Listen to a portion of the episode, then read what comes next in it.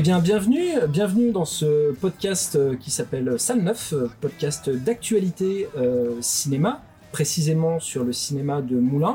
C'est un premier épisode, du coup, qui va retracer l'actualité du mois à venir, donc du mois de juillet.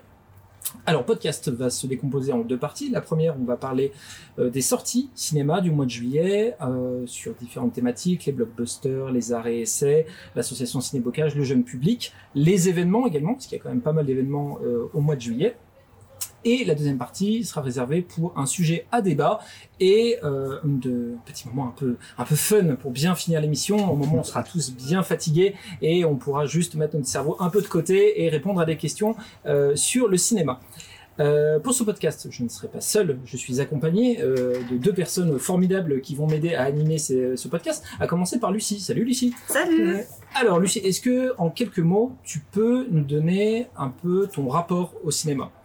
Oui, alors moi j'ai fait des études dans le cinéma il y a très longtemps et depuis je suis dans le conseil d'administration depuis maintenant 5 ans de l'associa- l'association pardon Essai euh, de Moulins euh, qui programme euh, voilà des, des films Arrêt Essai tout au long de l'année et qui a également euh, un festival, euh, le festival Jean Carmé euh, qui promue euh, les seconds rôles et, et les jeunes espoirs. Donc c'est l'association Cinébocage. L'art et essai, c'est quelque chose que tu aimes et que tu maîtrises, on va dire.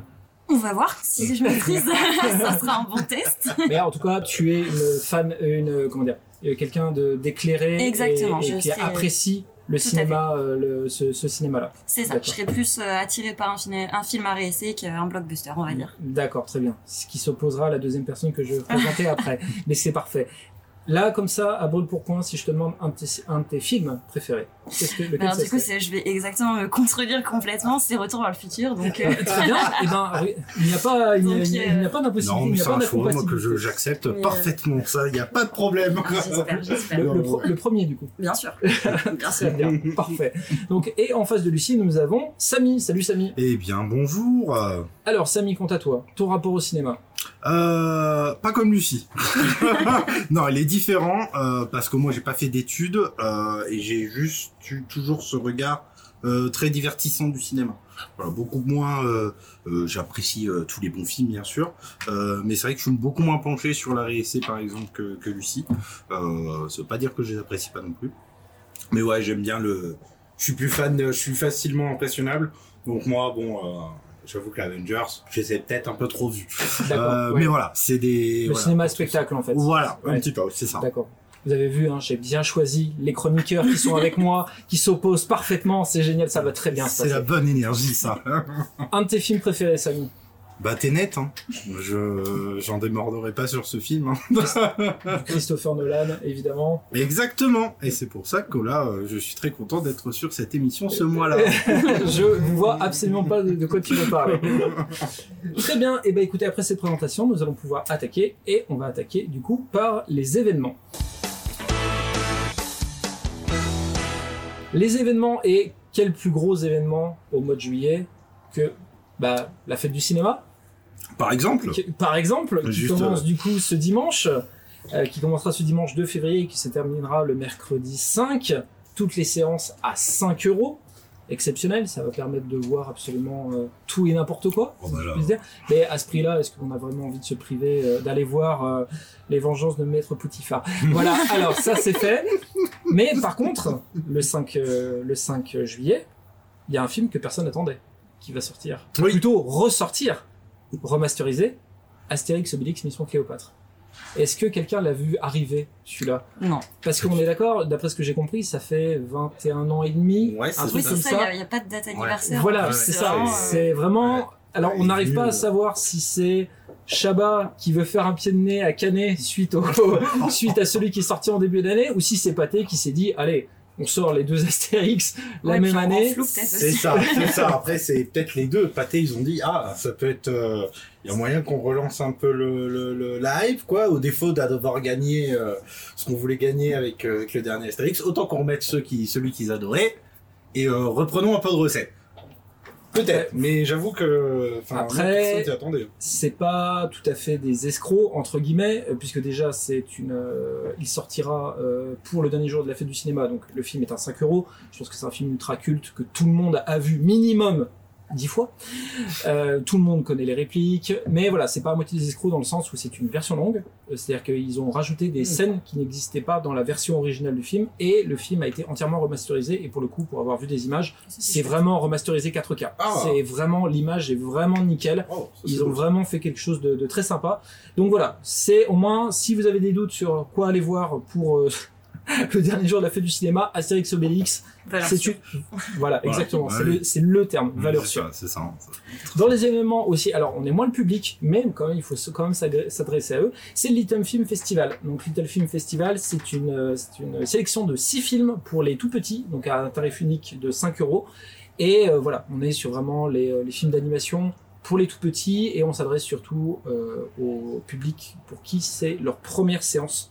Euh, de euh, première séance cinéma, donc avec un son un peu plus bas, une lumière un peu plus euh, tamisée, on va dire plutôt que d'être dans le noir, ce qui leur permet de faire leurs premières armes au fait. Et on préfère que les parents utilisent des, euh, des événements comme celui-là pour emmener leurs enfants plutôt que d'aller voir directement Spider-Man cross euh, Ouais. cross Spider-Verse, Voilà, hein, par parce exemple, que euh, ouais. voilà, ça évite que les yeux tombent euh, directement des orbites tellement l'enfant s'en prend plein la tête. Mais voilà, n'hésitez pas, il y en a, il y a six films différents dans des thèmes tous différents. Alors il y en a certains qu'on a déjà diffusés, grâce d'ailleurs à Ciné Bocage et au Festival Jean Carmet. Je pense à la baleine, à la baleine et l'escargot, L'escargot. entre autres, Ah. qui est passé Ok. plein de fois. On l'a récupéré plein de fois, plein, plein de fois, plein de fois. Et là, Non, il est à nouveau là.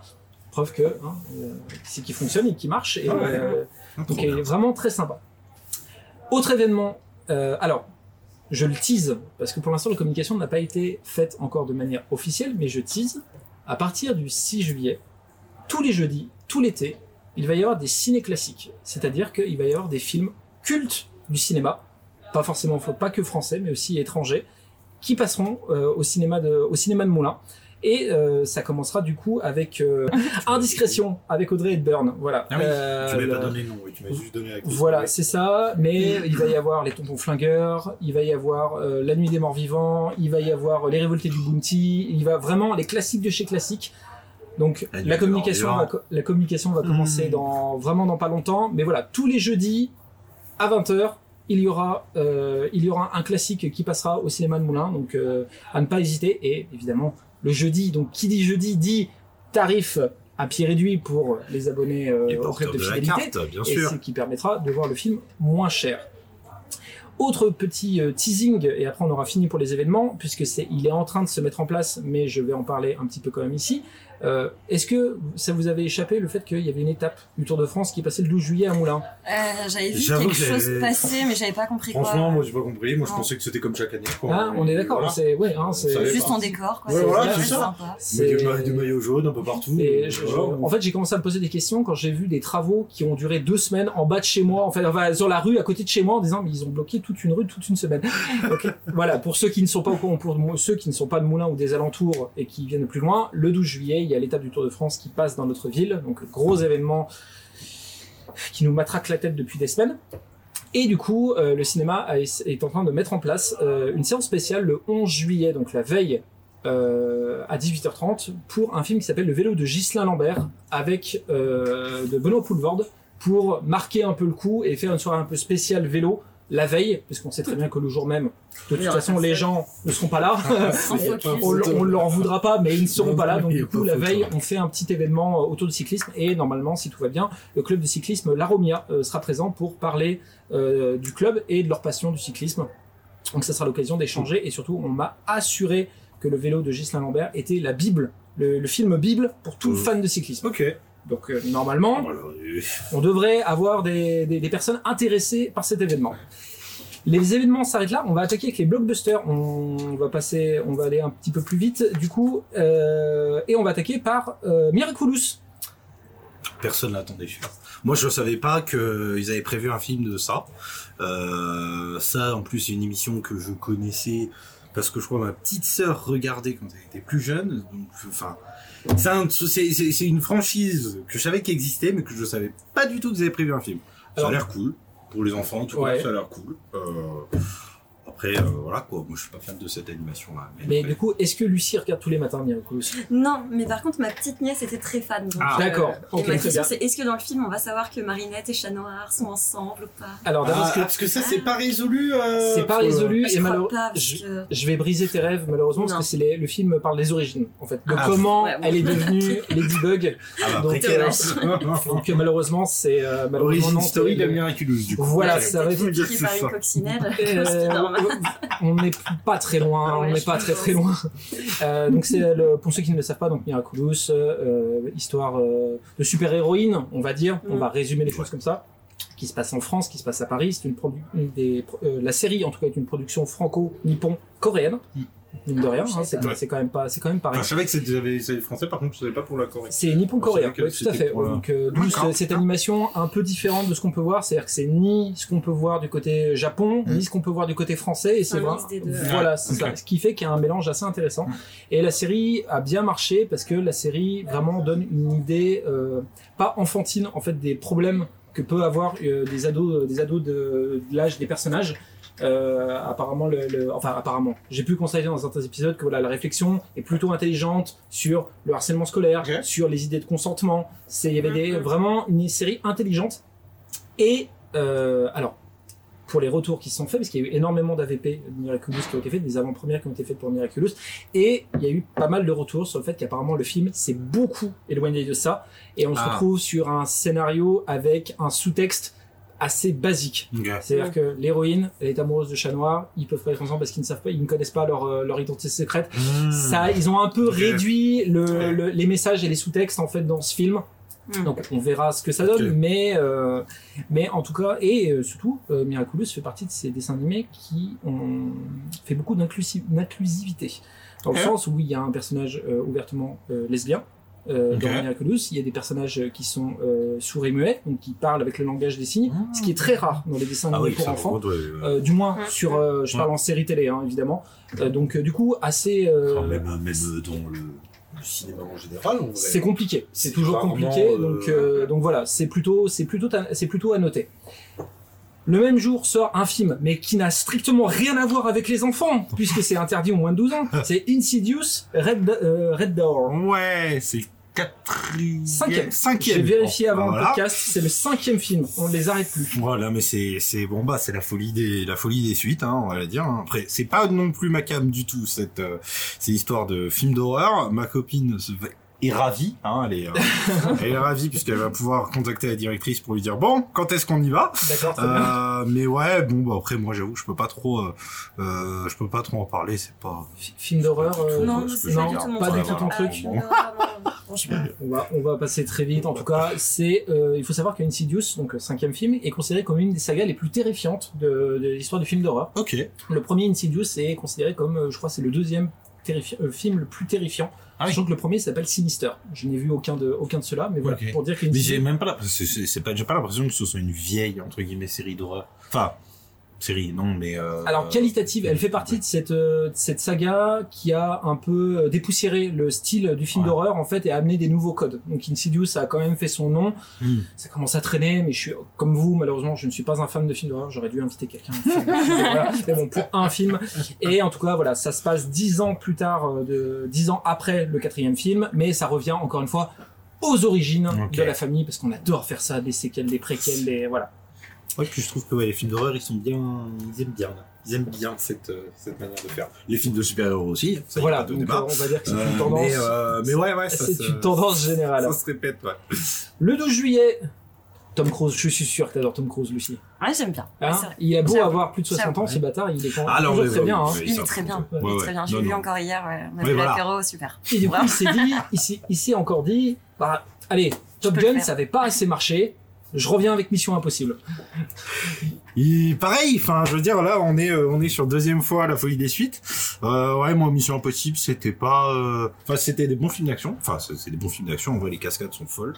Euh, Tom Cruise qui fait ses propres cascades, si je me trompe pas. en plus, hein. Il est connu pour ça, en tout cas. hein. C'est, il est connu pour ça. Euh, et c'est vrai que je crois que c'est dans celui-là qu'il s'accroche à un avion ou, ou c'est peut-être dans celui d'avant, je sais plus. C'est une des scènes qui m'avait marqué de. Je crois que c'est dans, c'est, un des de- précédents. En tout cas, le Ouais. précédent, il date de 2018, pour vous dire qu'il y a eu une- quand même une sacrée Ah quand même. Ouais, et après, euh, Euh, bon, bah, Il y a eu Top Gun, 2019, ouais. euh, Ouais, enfin voilà. voilà, d'ailleurs, oui, il y a eu Top Gun qui était dans la foulée, soit normalement en 2020. Mm. Euh, bon, bah, putain, hop là, repoussé, donc. euh, Oui, ouais. après, c'est vrai que je dis ça fait longtemps, mais c'est vrai qu'il y a juste, En fait, il y a déjà- juste le Covid qui est passé au enlever milieu. en deux fait. ans, en ouais, quoi. c'est ça. Il s'est passé quelque chose à ce moment-là, quoi. Faut enlever deux ans, quoi. Mais euh, ouais, après, euh, j'imagine que les gens l'attendent. Enfin, C'est, je, pense- je trouve que ça fait partie des licences où, euh, qu'on l'attende ou pas, les gens se disent, Ouais. ouais, il y a un Mission Impossible au ciné, allez, on y va aller. voir ça, on va- on va voir ça. ouais, c'est samedi soir, on vient de manger au Mm. resto, allez, on y va, quoi. C'est, Mm. et sachant que c'est la partie 1 et que la partie 2 sort en 2024, en juin 2024. C'est Ah vraiment, il y a pile poil un an, y a pile poil un an entre les, entre les deux. Oui, donc ces films, deux films tournent ensemble. euh, Je suppose, je sais pas comment la production s'est passée, mais on peut imaginer quelque chose comme ça. Ouais. Le 19 juillet, on a deux films qui sortent, mais alors c'est pareil, c'est le grand. Je pense que c'est un grand écart. Même Jean-Claude Van Damme ne fait pas un écart, un grand écart comme ça, Clairement. parce que d'un côté on a Barbie et de l'autre côté on a Oppenheimer. On n'est pas sur les mêmes thèmes. On n'est pas du tout sur les mêmes thèmes. Euh, bah moi, je vais commencer par Barbie pour finir avec celui qui, qui, qui, qui me touche le plus. Alors, je je, me- je Mais- fais juste une petite parenthèse parce que j'ai besoin de faire cette blague, sinon j'ai un ulcère qui se déclenche. si, il y a un point commun, c'est des bombes toutes les deux. Non. Oh, voilà. Incroyable, incroyable. j'ai honte, j'ai honte. je ne l'assume pas. Bientôt, bientôt, bientôt en tournée dans toute la France, bien sûr. hein. Donc Non, Barbie. en vrai, Barbie, euh, Barbie, ben, euh, pff, j'ai envie de le voir. Je veux le voir. Je veux voir euh, comment, comment, comment on peut arriver? à faire un film Barbie. Voilà. Euh, Barbie, ben, on connaît tous normalement. Hein, je veux dire, il n'y a même pas besoin de, de, de dire ce que c'est. D'avoir été euh, une fille dans les années 80 pour euh, connaître Barbie. quoi. Exactement, c'est ça. Je veux dire, on- ça nous a tous influencés. Mais mais c'est vrai que je sais pas ce qu'ils peuvent en faire. Donc, moi, évidemment, j'y vais. Euh, bien sûr pour le scénario, pas du tout pour Margot Robbie hein, dans un premier temps. Évidemment. non, en vrai, non, Sachant que c'est euh, c'est le vrai, je pense que le vrai argument c'est Margot Robbie parce que je vois pas une autre actrice qui peut mieux incarner Ah ouais. Barbie euh. Barbie Oui, oui. qu'elle. D'ailleurs, euh, quand elle avait été, euh, enfin quand ça avait été officialisé, ça fait un moment en plus, je crois. Oui, oui, ça fait un moment par Euh, contre. et euh, c'est pour hein. ça que je crois que enfin, moi j'avais j'ai envie de le voir aussi parce que c'est vrai que ça, je l'avais oublié. J'ai Mm. oublié qu'il y avait eu cette histoire de ah Margot Robbie au fait elle avait signé pour euh, pour être Barbie. Ah oui oui bon bah faudrait euh, faudrait voir ce que ça donne. Voilà, moi le jeu de mots sur notre affiche française me fait euh, me fait envie de dire euh, hurler cocorico quand même. notre, notre jeu de mots est magnifique par rapport aux Anglais. Hein. Oui, bah oui. pas- c'est un peu fade. C'est incroyable. Donc le- euh, ouais. le- pour euh, vite finir avec euh, Barbie, le seul truc qui m'embête un petit peu, c'est qu'au vu du ton décalé, j'ai peur qu'il n'arrive pas à trouver son public. C'est-à-dire que d'un côté, c'est absolument pas pour les enfants, parce que c'est le, le ton a l'air d'être extrêmement adulte. C'est très décalé. Donc du coup, j'ai peur qu'il se plante par rapport à ça. Mais encore une fois, juste par curiosité, je pense qu'il y a beaucoup de monde qui va aller le voir. Et de l'autre côté, Op- Oppenheimer, est-ce que tu es prêt Est-ce que tu as déjà pris tes places Alors, pas encore. mais écoute, euh, je suis tendu. je suis tendu parce que bien évidemment, ça, ça sera pour le débat de tout à l'heure. Bah, je veux le voir en VO parce Mm. que vous allez pas me faire voir un, un Nolan en VF, je vous le dis tout de suite. je vais d'abord voir en VO, après on verra pour ce que c'est que la VF. Euh, non, je l'attends énormément parce que bah du coup c'est un réalisateur que j'adore et évidemment le un sujet que j'adore qui est la physique et notamment du coup la- les- le- le- les- tous les scientifiques du projet Manhattan. C'est un sujet que, qui me passionne euh, parce que bah, c'était effectivement un moment où bah, ils sont en train de développer, ils le savent qu'ils sont quelque part en train de développer l'arme la plus euh, potentiellement l'arme la plus meurtrière du monde. Euh, et du coup, ben, c'est la, la, la- le combat de conscience. Mm. Voilà, le combat de conscience d'un scientifique qui a besoin de découvrir, parce que, outre le fait qu'on puisse faire des bombes, ben, on peut faire de l'énergie pour nous à utiliser. Et ben, l'autre euh, qui veut absolument juste euh, dire non, parce que ben, non, on va, absolument atomiser des gens. Donc, j'attends. Deux, deux gros arguments. Christopher Nolan, qui est un, un- Il fait partie des grands réalisateurs, on va dire, euh, pour des films à blockbuster. Bon, il y en a d'autres qui Spectaculaire. viennent- Voilà, c'est Voilà. euh, Nolan, Christopher, Nolan, spectaculaire. Christopher Nolan et Denis Villeneuve, pour moi, c'est les deux Voilà. qui portent un peu le truc. Avec un Cillian Murphy qui va camper, du coup, le rôle principal. Qui, euh, Oui, c'est vrai que je parle pas du casting, mais, encore une Évi- fois, euh, évidemment, j'ai vu Matt Damon avec une moustache. J'ai du mal à m'en remettre encore.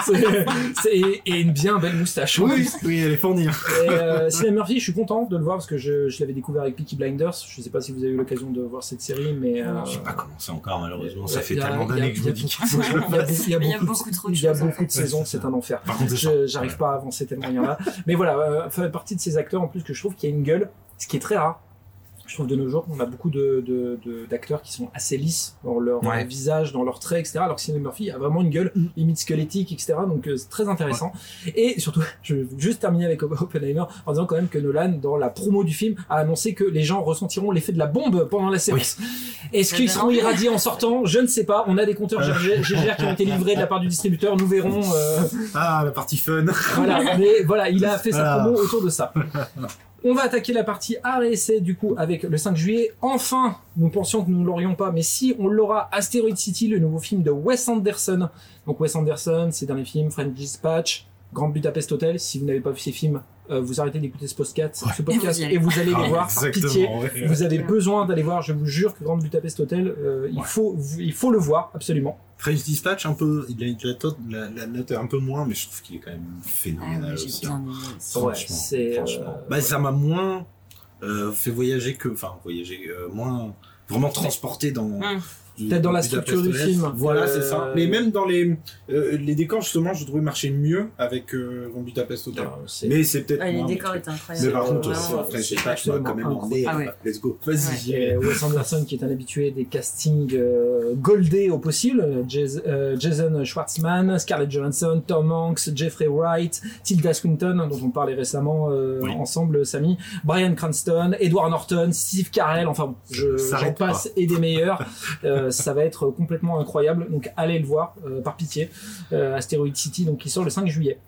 Le 12 juillet, un thriller alors écolo, politico, économico, social, on va dire, qui s'appelle Les Algues Vertes. C'est une adaptation d'une bande dessinée de Inès Leroux, qui est une journaliste, et Pierre Van Hove, qui a fait surtout des... Alors, il dit, j'ai lu bande dessinée, je trouve que c'est plus roman graphique. Vraiment graphique. Voilà, c'est, on est d'accord, hein, qui est Ouais. euh, plus roman graphique sur des thèmes d'actualité, euh, surtout politique. Donc du coup, Les Algues Vertes, euh, qui est vraiment ouais un thriller qui va se passer en Bretagne, si je me trompe pas, ouais, C'est ça. euh, et qui va, euh, qui met en avant le le fait de relever un problème écologique, mais qui va impacter économiquement toute une région. Ah. Donc, à quel moment Mais Euh, aussi euh, le problème de conscience qui se pose un Voilà, peu. euh, exactement. ouais. Et euh, il a l'air Ah. vraiment, il est vraiment très très bien. Je pense qu'il il fait, il fait vraiment très envie et le- les thrillers à la française, on, peut, on sait faire. Ouais. On peut faire y des on- bons, thrillers à la française. Ouais. Et là, pour le coup, il y a, il y a un vrai, il y a un vrai truc. Il y a un vrai vrai truc. Les sorties à essai sont assez timides, mais encore une fois, euh, je l'ai pas précisé au début du podcast, mais la liste des films dont on parle est- n'est pas exhaustive. C'est-à-dire que là, euh, c'est euh, en ce jour 30 juin, on présente les films qu'on a de confirmer au cinéma de Moulin, mais ça ne veut pas dire qu'il n'y a pas d'autres films qui vont sortir entre temps. C'est arrivé, entre autres, pour euh, quand on avait fait le podcast au mois de juin, euh, le podcast test, Hmm. on avait annoncé un certain nombre de films. Il y en a plein qui sont ajoutés dans les semaines Ouais. qui suivaient. Donc, euh, ça. ne vous inquiétez pas si on ne cite pas le film que vous attendez absolument, ça ne veut pas dire qu'il ne sortira pas, c'est peut-être juste qu'il est en décalé. Pour la programmation Cinébocage, Cinébocage qui tire un peu cette année, parce que d'habitude ça se termine vrai que juin, là, on, on termine le 1er aut et effectivement. euh, et c'est plutôt, on c'est tire un petit pas peu dans et- l'été. et on Après, on avait, on avait beaucoup de demandes aussi. Ouais. hein. C'est vrai qu'on avait beaucoup euh, notre public euh, un petit peu habitué. euh, L'été, bah, il se sent un petit peu euh, seul et abandonné au cinéma. Donc, euh, Donc on peut s'attendre les autres années à voir Cinébocage avoir une programmation tous les mais ans. on espère, on espère. Mais Pourquoi pas Peut-être une programmation spécialité. Et ça serait euh, C'est- quelque chose à, à creuser. Voilà. Plus de travail pour l'association, on le fait encore Ah plus bah travailler. Non, bah oui, parce qu'en même temps, hein, il y a des films que j'aurais jamais pu voir sans cinébocage. quoi. Mais c'est Donc, complètement euh, ça, c'est fou. Complètement. Moi, C'est fou. Je trouve ça, je trouve ça fou. Donc du coup, le 5 juillet, on a. Alors, je tiens à préciser que je sur le sur, mon runner, je me suis trompé dans le titre puisque le 5 juillet c'est Ah. Star at At. Noon et pas Ah. The Noon. Euh, nouveau film de Claire Denis. Alors Claire Denis qui ne parle pas forcément aux plus jeunes puisqu'elle a, elle a, elle a été très prolifique dans les années 80 et 90. Elle a passé un peu par tous les styles. Et, euh, et donc l'actrice qui campe le premier rôle est euh, Margaret Qualley, ou Calais, excusez-moi si je, si je prononce mal. Je suis sûr que le nom ne vous dit rien. Par contre, est-ce que vous avez vu Il était une fois euh, à Hollywood de, de Tar- Tarantino? Ouais. Oui. C'est une des filles Manson. D'accord. Ok. C'est une- Et quand j'ai vu, quand j'ai vu la bande-annonce en fait de Star at Noon, j'ai bloqué en disant ouh attends cette tête, le psychopathe me dit quelque chose.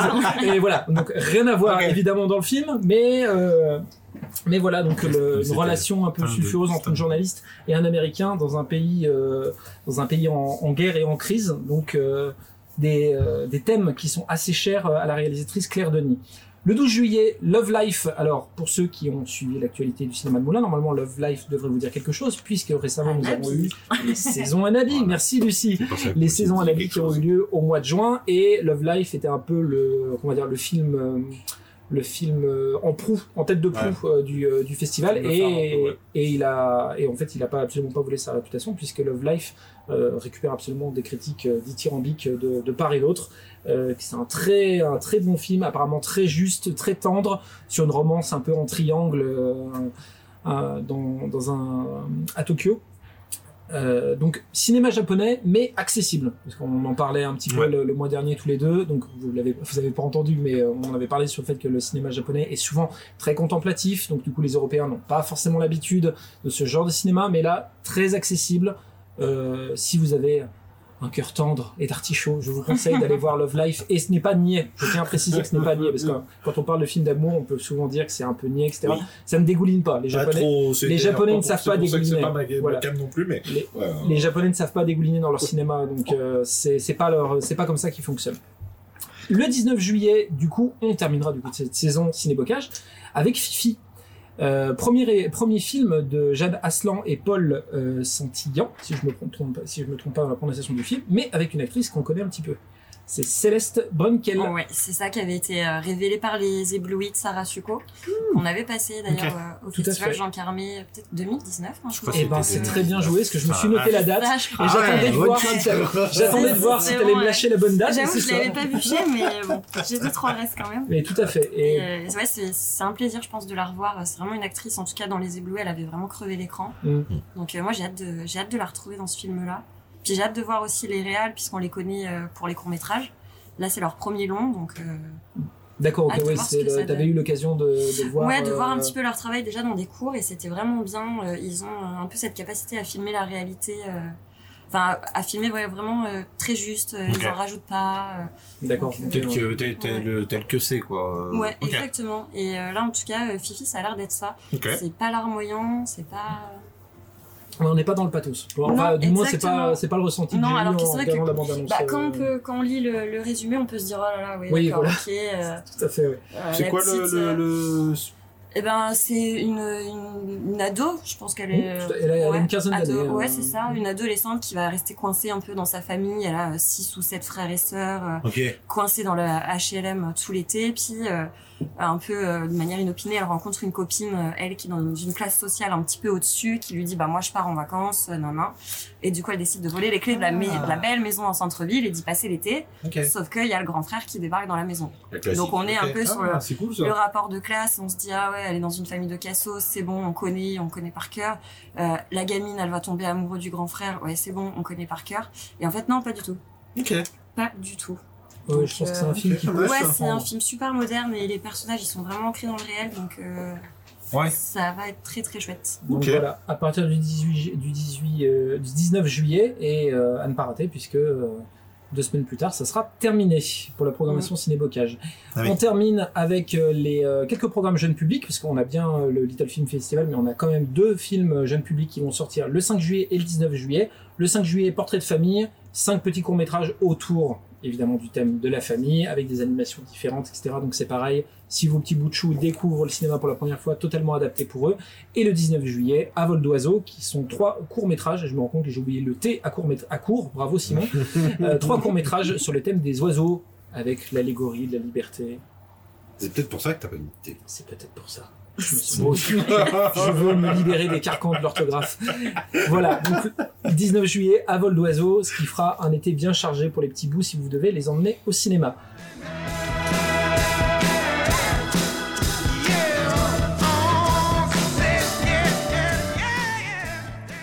Deuxième partie du coup de ce podcast avec euh, la partie un peu chaude de ce podcast. Non, pas du tout. La partie débat, euh, c'est-à-dire que chaque mois on va on choisit. Enfin, non, on choisit pas.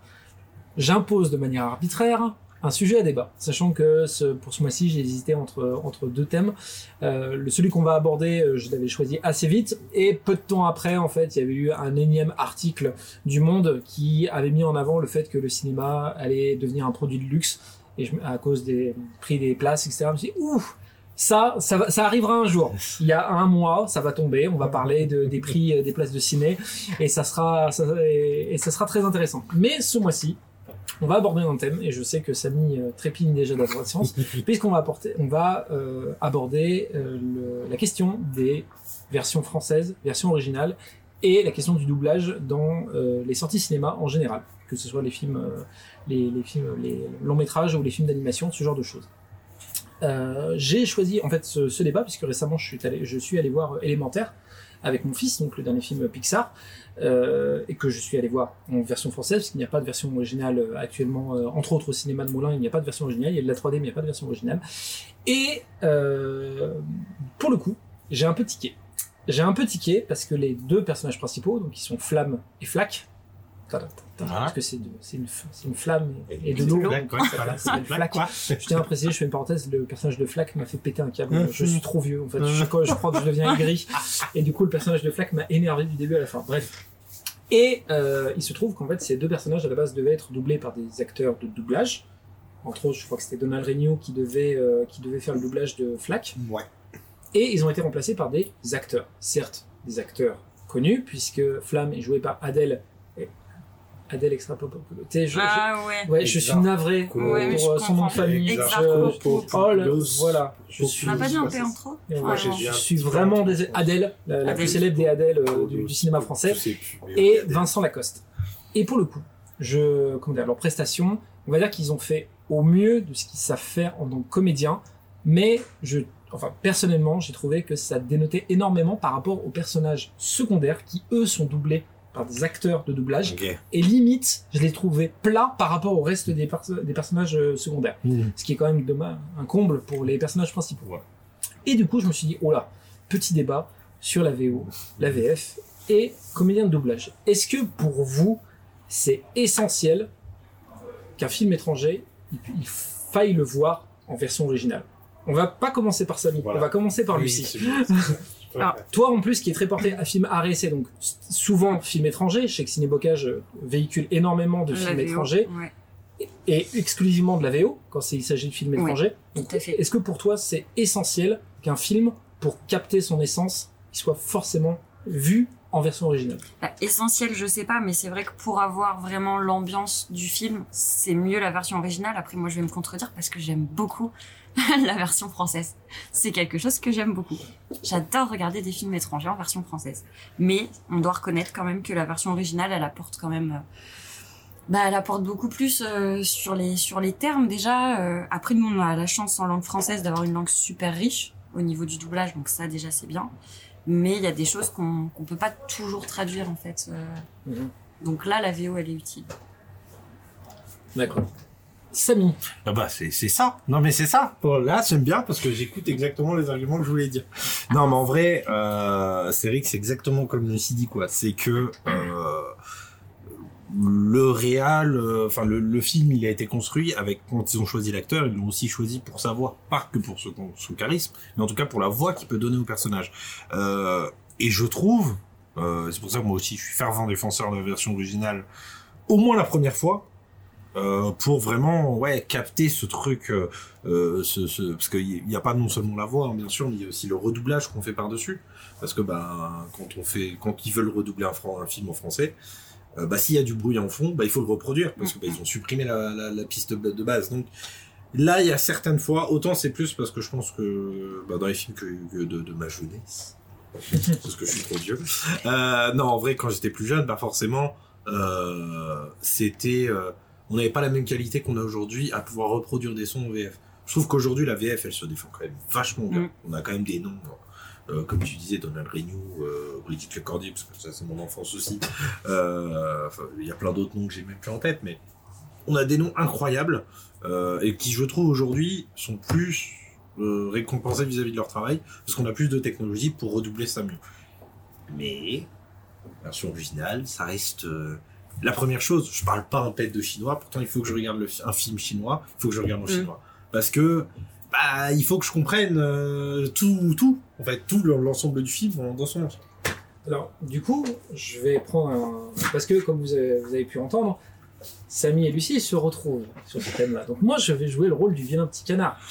On va prendre un exemple. Retour vers le futur. Tu as cité que c'était un de tes films préférés. Ouais. On est d'accord que tu, quand tu l'as vu, tu l'as vu en français, Ah en oui. version française. Ouais.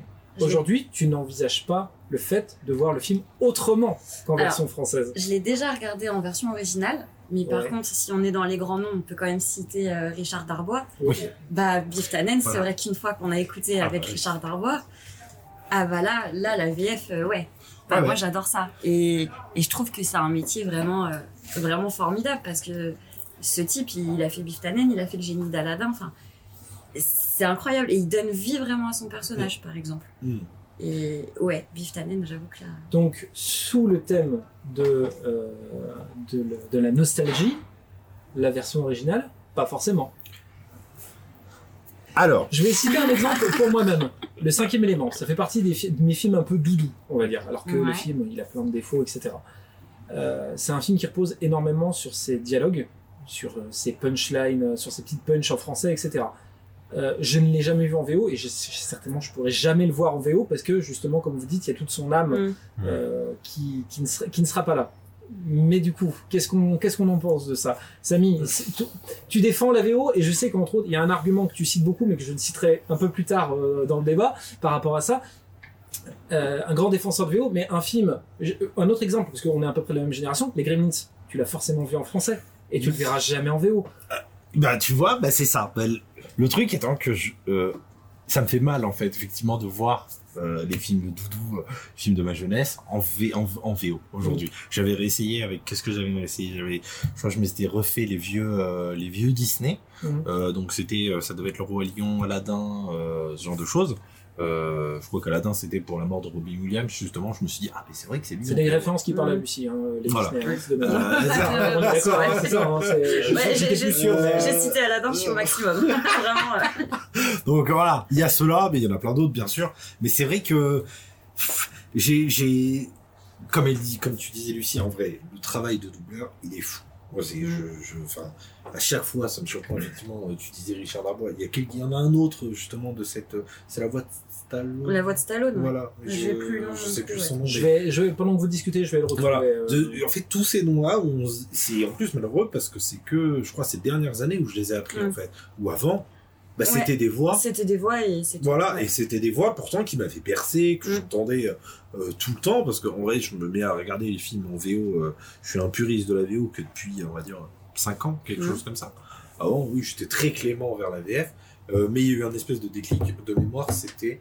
Il y a eu un problème déclic avec Naruto, mais ça, on, euh, pas en- C'est un autre. euh, voilà, c'est un autre encore débat, mais Ce qui reste dans le doublage, Ça reste dans le doublage. du cinéma, mais Ouais, ça reste ouais, dans ouais. le domaine. Mais c'est vrai que c'était pas pareil parce que bah c'était pas le, on n'est pas dans la même façon de produire.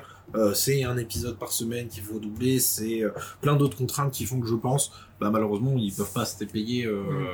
Ils pouvaient pas se payer Brigitte, Brigitte Lecordier pendant euh, 200 épisodes. Donc je pense qu'ils sont passés outre. Mais ouais, le, le- je resterai sur le fait qu'il faille au moins voir une fois le film en VO.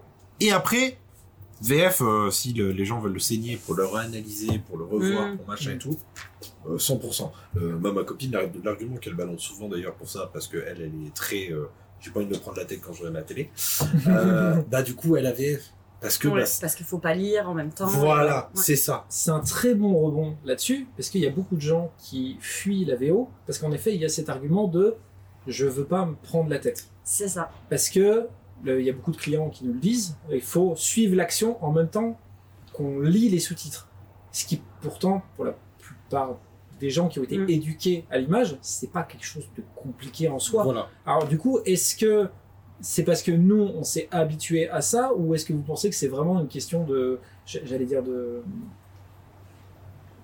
mais c'est ça, d'é- d'éducation en fait. C'est-à-dire que nous, on a, capacité à le faire. quoi. voilà, c'est ça, c'est que nous, on a cherché à s'éduquer autrement Mm. euh, en regardant des films en version originale, là où des gens n'ont pas voulu prendre le temps et la peine de, de le faire. Mm. C'est. euh, Ouais. Je tiens à préciser que le, le doubleur de entre de Stallone, c'est Alain Dorval. Ok. Ah, ouais. 76 ans, le monsieur. Oui, voilà. C'est, euh, euh, C'est que les gens, ils essayent pas aussi. Je pense que ça les rebute, en fait. fait. Et du coup, ils, ils se mettent la barrière. Mais s'ils essayent pas. euh, Après, franchement, c'est pas pour défendre Ciné Bocage, mais là, pour le coup, autant commencer avec un film à récé où l'action est plutôt calme. Là, pour le coup, on a vraiment le temps de lire les sous-titres. Et on n'est pas perdu. Forcément, si tu commences par Oppenheimer, Là, je Voilà. pense que oui, ça Oui, va oui. tenir chaud et les gens oui. ils vont sortir. Oui. Bah non, c'est bon. euh, Oui, clairement. euh, un film de 3 heures. euh, Enfin, Ah, non. c'est ça, c'est ça. Faut commencer tout euh, douce J'ai essayé de forcer un peu mon meilleur ami là-dessus. On est parti voir Tenet en VO euh, une semaine Ah. après la sortie. Tenet est peut-être le Ouais. pire exemple parce que même les que- gens qui l'ont vu en version française n'ont pas voilà. compris le film. Non, mais c'est pour ça que Donc, les euh, pauvres. euh, là, c'est que voilà, moi, j'ai, je suis, comme je disais, vraiment, ça fait, ça fait 5, 5, 6 ans maintenant que c'est forcément de la VO. C'était d'abord pour travailler mon anglais, parce que je voulais absolument euh, euh, approfondir mon anglais, parce que j'avais déjà un bon niveau, mais je voulais euh, arriver au point d'être bilingue. Je suis très content parce qu'aujourd'hui, à force de VO, ça va. Ça va très bien, je suis très content de ça. Euh, mais derrière, bah, je suis devenu, je suis devenu un extrémiste de la VO. quoi. J'ai beaucoup ça. de mal maintenant à passer sur la VF. Mario, je l'ai vu en VF, c'est un film d'animation. La VF se défend extrêmement bien, parce que j'ai revu la VO euh, du coup il y a pas si longtemps. Euh, mais voilà, il a fallu que je le vois en VO parce Ouais. que il faut que euh, il faut capter les petits, euh, comme tu Ouais, disais tout à l'heure, les petits, subtilités, les les- petits ouais. jeux de mots, les petits, euh, les, les petites intonations que Ouais. nous en français on n'a pas forcément ou ce Mhm. genre de choses. Et je trouve qu'en fait des fois il y a des films, hein, euh, je pense que c'est les comédies qui, qui en payent euh, le plus le prix. Est-ce que c'est parce que je suis un fan d'Avengers de Marvel aussi ou du coup bah Marvel c'est de l'action, une blague, de l'action, une blague, de l'action, une blague. Et ben du coup des fois euh, en fait les blagues elles ne fonctionnent pas en français. pas, ouais. Voilà. Et du coup bah ça casse un peu le rythme, je trouve. Je, je rebondis sur ce que tu disais, Lucie, sur le fait qu'ils ne prennent pas la peine d'eux. C'est qu'en fait, euh, c'est ça, il y a un vrai manque de, de, de- de- d'intérêt à vouloir découvrir cet aspect-là en fait euh, de- Ouais. de- du, du cinéma, quoi. Et que les, les gens prennent la peine d'eux parce que peut-être que la plupart des gens voient ça plus comme un divertissement et ne pas se dire, euh, je suis pas là pour lire. Mm. Je suis, je suis pas là pour m'imposer un exercice Oui, supplémentaire, en c'est fait. ça. euh, je suis là pour me euh, détendre, ouais. Alors que je trouve que, enfin, il n'y a même pas de, de force, effectivement, comme tu le disais. Euh, ma mère, qui est pas du tout euh, cinéma, pas souvent Mhm. au ciné, etc. Donc, la VO, c'est moi qui lui amène quand je dis viens, on va regarder un film. Ça lui pose aucun problème de compréhension et, euh, et voilà. Il faut se lancer, quoi. C'est l'argument style de quand elle est fatiguée ou quoi, mets-le moi en France. Parce que bah, moins, elle peut regarder autre chose, elle peut ne pas, elle peut déconnecter un Mm. petit peu, elle peut passer un peu en mode automatique pendant 5 Ouais. minutes, son cerveau en méganisé un petit peu, donc on n'aura pas perdu le Mm. fil. Mm. Euh, mais c'est vrai que, ouais, c'est, c'est- je trouve que le- ce truc de ouais, mais euh, il faut forcer. Euh, tu regardes un film, je veux dire. euh, j'ai envie de je dénigrer les films que j'aime bien, mais Marvel, enfin oui, autant de Marvel, juste tu ouvres tes yeux et tu gobes, t'as même pas besoin de réfléchir. Les films, il faut peut-être. C'est intéressant de pouvoir pousser un peu plus loin la réflexion. Mm. C'est intéressant des fois d'aller plus loin que ah il y a des images qui me sont servies et je les gobe. Oui, c'est ça, un, un espèce de cinéma fast-food. euh, Voilà. Un, espèce de cinéma fast-food. Ouais, c'est ça. Et comme euh, de toute façon, vous l'avez dit, euh, s'imprégner au mieux d'un film étranger, on passe peut-être à côté de quelque chose quand il est en version française. Et peut-être toujours plus intéressant. Si on veut vraiment aller au maximum de, de, de- le fait de s'imprégner d'un film, il vaut peut-être mieux le voir en version originale parce qu'on peut passer en effet à côté de quelque chose, on peut passer à côté de, de dialogue, d'intensité Ouais. de jeu, et, etc. Et en parlant d'intensité de jeu, on, on- on va faire un petit virage sur le doublage. Il y a une tendance qui se fait beaucoup, euh, alors ça fait déjà quelques années, qui se fait ça. On a des acteurs de doublage, des acteurs et des actrices d'ailleurs de doublage absolument formidables. Mais il y a une grosse tendance qui se fait à mettre des, soit des acteurs, comme on a parlé tout à l'heure, mais aussi des personnes qui ne sont pas acteurs du tout, Mm. qui sont des stars. Parce que les films se disent, les producteurs se disent, si on met des voix de stars, il y a tendance à ramener un Ouais, peu voilà. plus de monde. Mais du coup, qu'est-ce que ça donne? Est-ce que ça donne des doublages qui restent corrects? Parce que de toute façon, on s'adresse à des gamins et ils verront pas forcément la différence Pour vous, vous positionnez comment par rapport à ça? Est-ce que c'est oui, c'est pour les enfants, ils vont pas forcément voir la différence. euh, quelque part, c'est pas bien grave. On en fait beaucoup de, on fait beaucoup de caisses avec Mhm. ça, et, et au contraire, bah non. euh, Pourquoi mettre un footballeur euh, à doubler un, un personnage alors qu'on a des personnes qui sont qualifiées pour ça? Donc, euh, le, comment, comment vous, vous vous positionnez par, par rapport à ça? Comment vous voyez le? Bah moi je trouve ça dommage parce que on, on l'a dit c'est un métier c'est un métier formidable il y a des gens qui le font très bien et je trouve que par respect pour ces gens là je trouve que c'est un peu dommage de, de faire venir des gens qui n'ont rien à voir avec ça après c'est sûr que pour les pour les enfants si, ils vont être contents d'entendre une voix qui, qui leur parle d'un footballeur etc effectivement pour eux il y aura pas vraiment de différence mais je trouve qu'au niveau éthique, c'est peut-être pas le bon terme, vis-à-vis du métier vraiment d'acteur de, de doublage, moi ça me dérange un peu. ouais. Oui, Tu- je- assez- je, je pense, je suppose que tu es assez d'accord avec, Ouais, avec ouais, Lucie on euh, se là-dessus. rejoint, on se rejoint, on se rejoint sans problème parce que c'est vrai que c'est très euh, euh, outre, euh, j'allais dire quelque chose sur les enfants justement. euh, oui, c'est ça. C'est que bah, les enfants malheureusement, selon l'âge qu'ils ont, bah, eux ils vont, enfin ils vont pas forcément immédiatement reconnaître la voix. Mm. Personnellement, je sais plus c'était quel dessin animé quand j'étais gosse, ou c'est plus tard que j'ai appris que c'était quelqu'un de, de connu que je connaissais, Mm. qui faisait la voix. Ou c'est et en fait, bah, quand t'es jeune, tout ce que t'entends, c'est un mec qui parle français. En fait, c'est ça, Euh, tu, tu vois un personnage qui parle et. Vu que t'es pas Ouais. encore, euh, je pense qu'en dessous de 10 ans, peut-être en dessous de 8 ans, il Mm. y a pas encore ce truc de, euh, c'est pas le personnage qui me parle, c'est quelqu'un qui Oui. fait parler ce personnage pour lui. Mm. Et du coup, il n'y a pas cette dissociation. Donc je pense que c'est, je trouve pas l'argument du tout valable pour dire, Mm. ah bah, vous avez vu, on a mis Vincent Lacoste, moi je sais qui c'est, parce Mm. que j'ai 30 ans. Euh, les gamins Ouais. qui vont aller voir Élémentaire, euh, c'est qui C'est pour Adèle, c'est encore pire. C'est c'est- qui Non mais grave, Adèle, encore, je les gamins qui ont 14-15 ans, je peux dire, ah ouais, le mec, il sait qui c'est. Parce Oui. que c'est des gros dégueulasses. Oui, d'accord, ok. Voilà, parce que voilà, eux, ils Et encore, c'est pas les assez doux. Et- euh, c'est ça. Donc voilà, eux à la rigueur, mais pff, le reste, euh, pourquoi? Euh, Je trouve que, comme tu disais Lucie, c'est genre, eh, on a des acteurs formidables. En vrai, la VF de Mario, et ils ont fait un taf de dingue, franchement. Euh, J'ai vu partout que la VF de Mario et On se défendait très bien. ah, la- les les gens sont admiratifs devant justement ces. Attends, je crois que c'est Bowser et euh, je sais plus c'est lequel, mais je Il y a crois le personnage que voilà, les gens genre c'est. euh, Mais moi j'ai revu la VO et en fait ils ont fait tout pareil et les personnages ils ont pu rajouter ce comme on disait tout comme tu disais tout à l'heure ce, ce- de, de pas les rendre plats. Mm. Voilà. Mm. Ils ont ça. rajouté ce.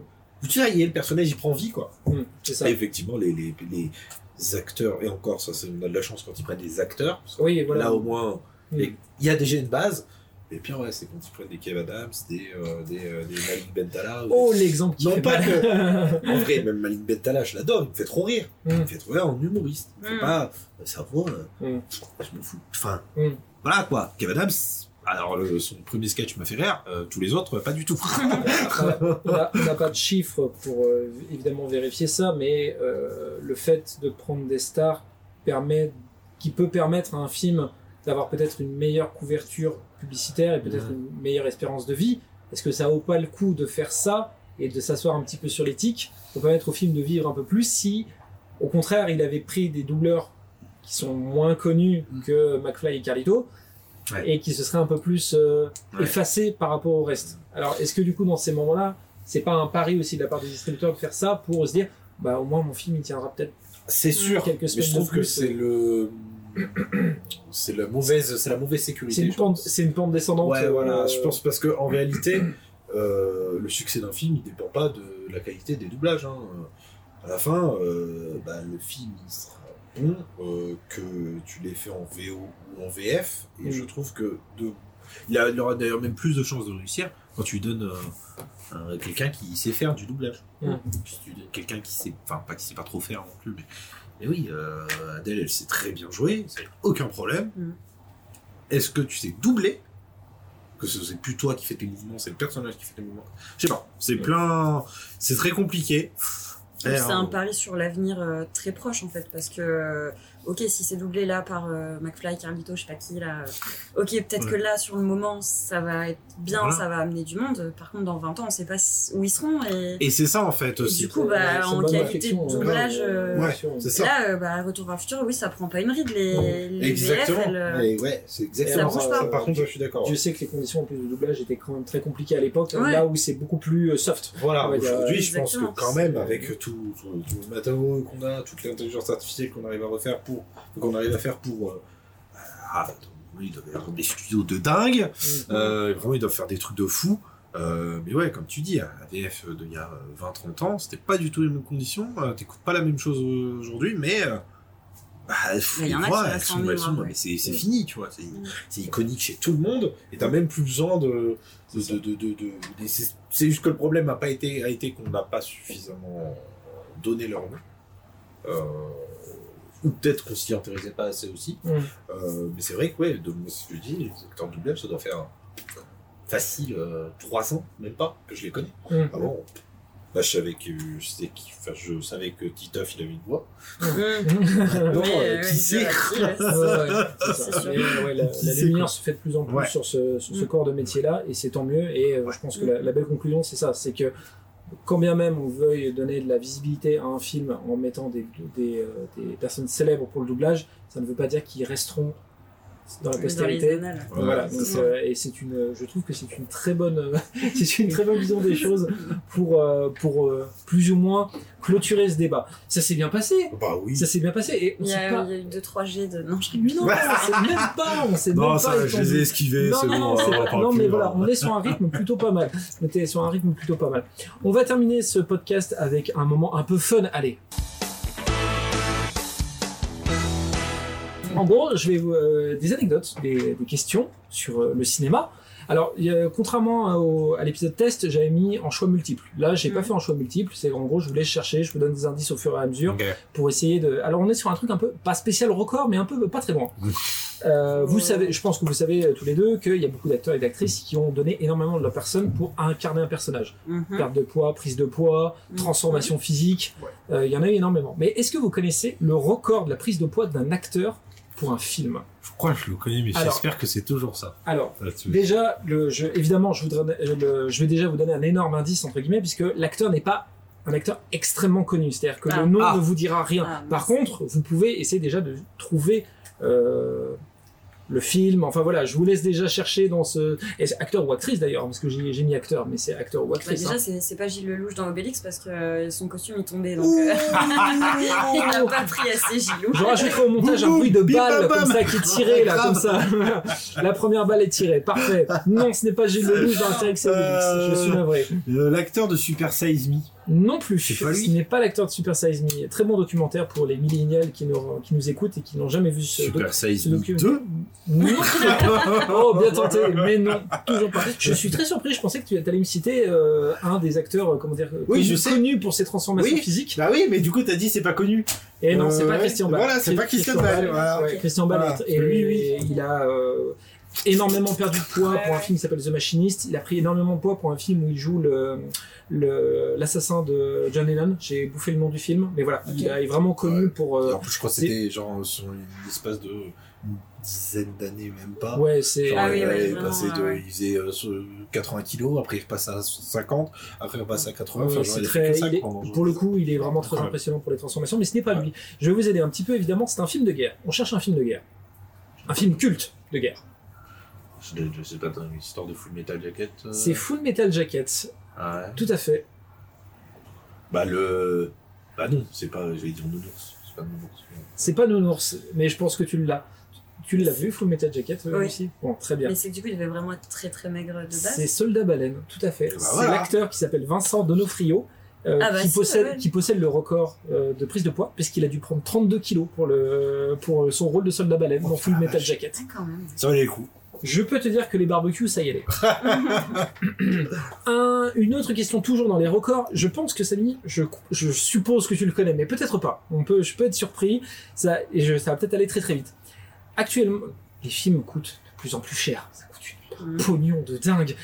Mais c'est qui qui a le record du film le plus cher de l'industrie du cinéma euh, Dans le monde entier. dans le monde Ah ouais. Le Ah, plus cher. putain. Alors, sachant que je tiens à préciser que selon les sites, les infos Les divergent infos, les- ouais. parce que c'est très difficile de connaître le montant ouais. exact d'un film. Mais il y en a un qui surpasse vraiment les autres. Et je vous spoil d'entrée de jeu, ce n'est pas Avatar la voix de l'eau. Donc voilà, c'est pas lui. Ok. Merde. Oh, je crois que j'ai vu passer l'info. Ah, mais en Oh, fait, ça fait partie des genres d'infos qui remontent assez vite. Quand Oui. je cherche les anecdotes comme ça, celle-là, elle revient assez souvent. Elle revient assez souvent. Attends, parce que je sais que j'ai vu passer l'info. C'est un film. Il- tout le monde le connaît, Science-fiction, de toute façon. Non. pas science-fiction. Ah, Et tout le monde le connaît même sans l'avoir vu. Tout le monde le connaît. Ça. Et je vais, c'est une, sa- c'est, il fait c'est pas partie d'une, Jurassic Park, non il fait partie d'une saga. C'est pas. Jurassic Park. Il fait partie d'une saga. Oui. Attends. Et je peux vous dire que le studio a du pognon. Ouais, ils se mettent bien maintenant. Donc c'est forcément Disney.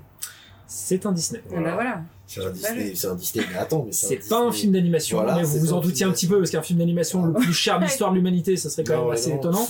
Non, non, mais non, mais c'est un Disney, euh, c'est un Disney, mais du coup, c'est un Disney euh, parce que rachat ou c'est un Disney Non, non, non, c'est pas un Disney, c'est, c'est, C'est c'est un Disney. Disney, c'est un Disney Disney. Je tiens à préciser, c'est pas suite au rachat de Marvel ou de Star Wars. Le plus cher Je te de vois- l'histoire. je te vois Le plus cher de l'histoire, relatif à son époque ou. euh, Ah, avec l'inflation, etc. Ouais. M'emmerde pas. Ouais.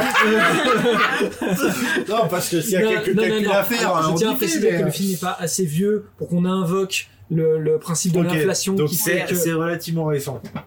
Et ben, euh... bah alors là, ça, alors ça, j'ai vu, je sais que je l'ai vu là. Quand tu vas me le dire, ça me rend fou. parce La- que- Oui, oui, ça va te rendre fou. oui.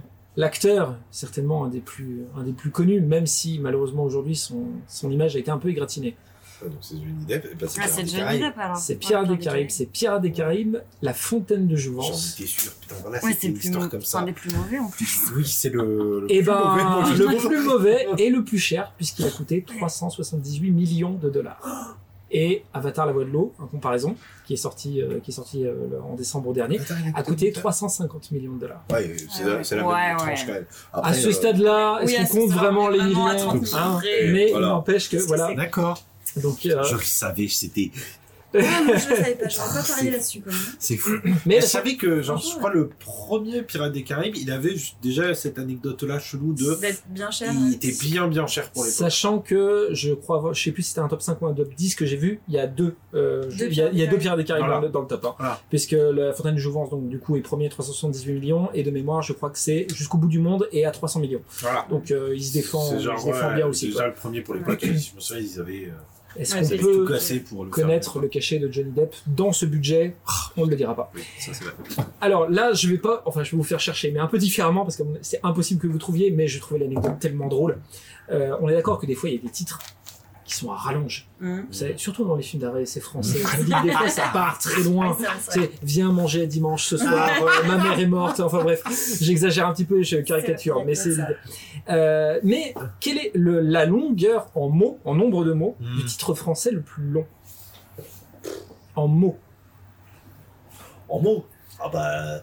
Après, le truc, Alors là, je mots, vous demande pas de chercher, à la limite, vous- je vais plus vous demander, donnez-moi un chiffre, tu vois, et savoir qui est le plus près. Euh, j'aurais dit 10. Hein. 10 Ouais, moi j'aurais dit une trentaine. Une trentaine Oh. Euh, Elle est plus près. Ah Elle est plus près.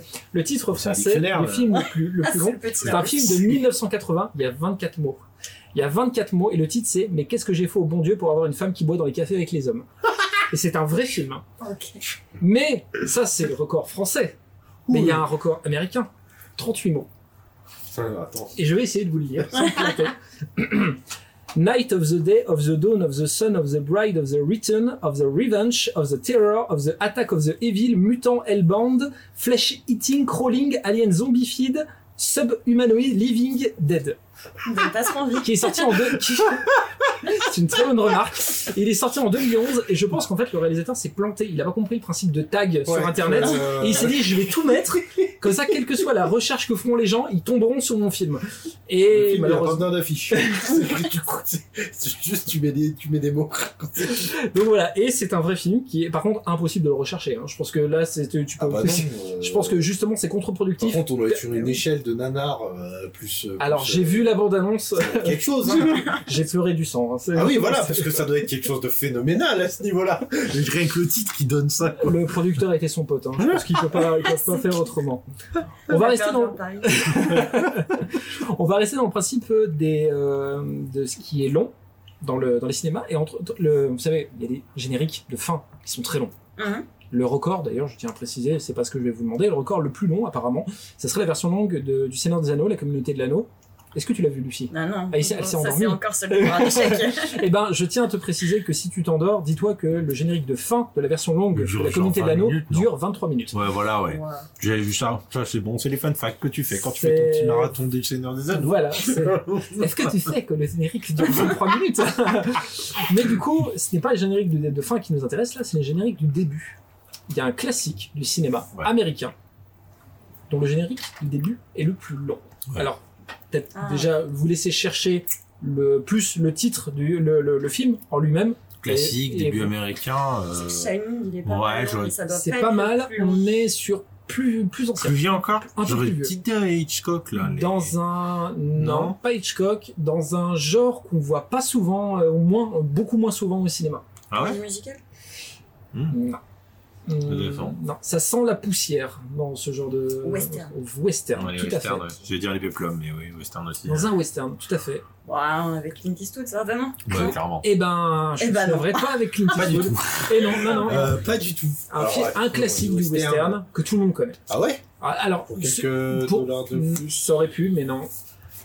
Voilà, Pour notre génération, je pense qu'on a, western. on a toujours, on a tous, alors sans avoir for- forcément vu le film, le titre, on le connaît. C'est euh, quand on dit western, normalement. western nouveau, ouais. Euh, attends. Moi, j'ai l'impression préciser, qu'Henri Fonda, vous- il joue toujours dans le même. en fait. vous, vous avez pas Lucie, mais elle est au supplice. C'est vraiment, c'est- Ah, je dois chercher un western là à cette heure-ci. passe pas un bon moment là. Foutez-moi la paix par pitié, c'est Ah, pas ça. possible. Il n'y a pas que de Bah, le bon, la brutalité, le truc. Eh, alors, tu les auras tous cités, mais il t'en manque un. Ah mais c'était sûr, c'était sûr. Oh non. Là, t'as cité les deux classiques, il t'en manque un. Bah oui, euh, oui. Alors attends. Non, mais ce que je. Ah, euh, attends. Autant Ouais. n'importe le vent Autant n'importe le vent, un western Ouais, mais Allez, pas, on va moi. mettre fin à ce podcast. Voilà, je vous dis, au mois prochain, fais pas l'effort aussi. Hein. c'est Il était une fois dans l'Ouest. Ah, mais coup. tout simplement, oui. tout, tout simplement. Et le, que- le générique du début est considéré comme le plus long euh, du cinéma, puisqu'il dure 14 minutes. Ouais. C'est-à-dire toute la scène d'introduction, où on voit, Ouais, euh, on voit Fonda avec euh, le train qui arrive, etc., avec euh, l'apparition de l'équipe technique, les acteurs, etc. Ça dure 14 minutes. Et c'est vrai que c'est très long. c'est 14 très- minutes, euh, ouais, c'est très, hein. très long. 14 minutes. hein. Dernier petit fun fact, et après on se, on se dira au revoir. Et c'est sur une licence que vous adorez tous les deux. Ouais. Parce qu'on va parler de Fast and Furious. Oh, Oh. trop bien. Oh, Je qu'est-ce que sais- je suis je content. sais que vous adorez Allez. Cette licence, Allez et Fast and Furious, premier du nom, Oh qui remonte à quand même quelques temps. Allez, Fast and Furious premier du nom. Je vais vous faire chercher un petit peu, mais je pense que ça peut aller vite ici. Vraiment, ça va pas. C'est les autres qui sont partis en couille. Mais le Il y a- premier se défend. Il y a un détail étonnant et ironique concernant un membre du casting. On peut Alors. la question Ouais, je vais, en fait, je vais, je vais la reformuler autrement. Il y a un membre, le- je vais vous donner le nom, le membre du casting, c'est Michel Rodriguez. Il y a un détail la concernant sur le tournage de Fast and Furious qui est étonnant et ironique. Elle a pas le permis. Waouh, la Non. vache, elle a pas traîné. Michel Rodriguez, lors du tournage de Fast and Furious, n'avait pas le permis. Mais non. Elle a été engagée pour le rôle alors qu'elle n'avait pas le permis et la, et la production s'en est rendu compte pendant le tournage. ah, j'avoue Ah, que je m'attendais pas à une réaction Putain, la aussi. vache, quoi. Par En contre, fait, euh, Lucie ne dormait pas. je l'ai elle achevé dans son palais mental, là, alors attends. ça. Non, en fait, je me disais, le terme ironique devrait faire trouver très rapidement, mais je pensais pas que ça aurait été aussi rapide. comprendre euh, l'ironie de Fast and Furious. Et je trouve ça, et j'ai En trouvé ça j'en ai vu, plus d'un, donc en fait, euh, vu qu'ils ont fait trop de trucs après, j'ai trop d'ironie. Alors, je tiens à préciser que j'ai cité Michel Rodriguez, mais ils étaient deux en fait. Il y a Michel Rodriguez et euh, l'actrice qui joue euh, la sœur de Dominique Toretto, donc du coup de Ok. Vin Diesel qu'on voit dans le premier épisode, qui non plus n'avait pas le permis. Donc euh, aucune des deux n'avait le permis lors du tournage. Autant la deuxième, entre guillemets, ça me surprend pas parce que Je trouve ça- elle, est- elle a l'air jeune. mais par contre, Michel Rodriguez, incroyable le braquage. Je trouve ça extrêmement drôle. Du coup, je suis, je suis tombé dessus par hasard. Je me suis dit, mais c'est génial, c'est beaucoup trop drôle. Ah, j'avoue que, ouais, non, franchement, euh, là, elle a fait. euh, Bien- bien joué de son sa beau- part. Elle a réussi son coup. hein. Ah, je pense que l'agent a dû se frotter les mains derrière. en disant, Donc, Ah, j'ai. Mais réussi. elle elle a à pas pla- compris le film, quoi. Ouais, Elle a besoin qu'on lui explique, je pense. non, bah après, elle a fait son braquage avec Avatar. quand même. Donc je pense que elle a, elle a le flair. Hein. Elle a le flair. Bon, Bah, après, c'est- elle elle, doit pas a, avoir son... elle a un agent hors du commun. hein, Michel Bah, Rodriguez. clairement, Elle est placée sur absolument toutes les. Tout Tout ce qui, euh, tout ce qui Tout ce qui rapporte, elle est là. C'est sur ces bonnes paroles que nous allons mettre fin à ce podcast, à ce premier épisode du coup du, euh, du mois du, pour le mois de juillet 2023. Merci infiniment à vous deux euh, pour Merci. cet exercice. Merci. Merci, Merci. euh, d'avoir tenu, euh, parce que vous le savez pas, mais on enregistre en soirée, donc euh, ça pique un peu quand même pour nous. Mais euh, il n'empêche que ça s'est très bien passé. Je vous remercie infiniment. On va se donner rendez-vous le mois prochain pour le prochain podcast pour l'actualité du mois d'août, qui devrait être peut-être un petit peu plus cool. Wow. Pour l'instant, en tout cas, c'est pas, c'est pas chargé. quoi. Je trouverai des choses pour Lucie parce que la pauvre du coup Ciné Bocage ne sera pas là. Il y aura très peu d'arrêts essais. Non, on va trouver quelque chose. Au pire, on changera peut-être la formule pour le mois d'août. Oui. On trouvera quelque chose. En tout cas, je vous remercie tous les trois. Je vous remercie infiniment également aux auditeurs qui nous auront qui auront écouté ce podcast. Et on se dit à bientôt dans À la salle 9. bientôt. À bientôt.